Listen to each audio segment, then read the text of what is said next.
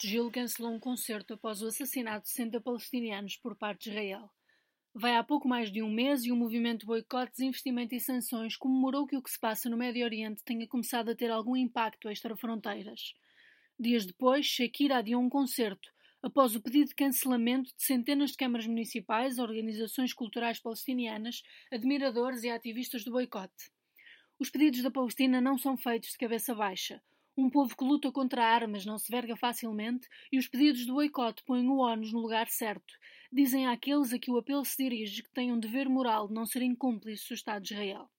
Em Portugal, o exemplo mais recente e mediático a aderir ao boicote foi o dramaturgo Tiago Rodrigues. Israel não tardou em reagir. Aparentemente, o diretor do Teatro Nacional Dona Maria II está refém do Hamas.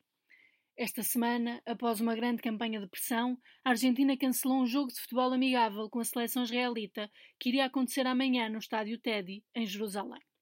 Como tudo em Jerusalém parece ter a sua história, também este estádio a tem. No caso, convém referir que foi construído sobre uma aldeia palestiniana. Aliás, foi isso mesmo que 70 miúdos palestinianos escreveram numa carta dirigida a Messi.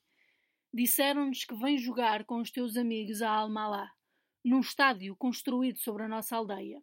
Na mesma carta, explicam a Messi que são filhos de refugiados palestinianos oriundos de Almalá. Graças à pressão, a equipa argentina decidiu cancelar o jogo, decisão para a qual terão ainda contribuído preocupações com a segurança.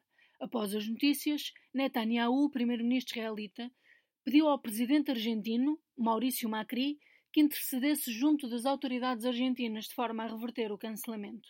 Macri terá respondido que não tem controle sobre a decisão da equipa. O cancelamento deste jogo e logo no seguimento de Gilberto Gil, Shakira e Tiago Rodrigues significa um dos maiores sucessos do movimento boicotes, investimento e sanções dos últimos anos. Os seus membros diziam que ao aceitar o convite para jogar na cidade ocupada de Jerusalém, a Argentina arriscava ser considerada indigna de organizar o Mundial 2030.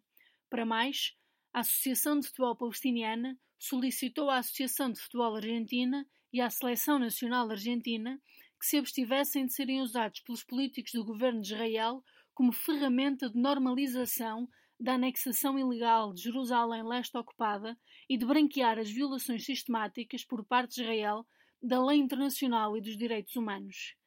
É possível isolar Israel internacionalmente, o poder brutal que exerce naquela zona não tem de perpetuar-se. O mundo será o que quisermos dele, e se quisermos uma Palestina livre, assim será.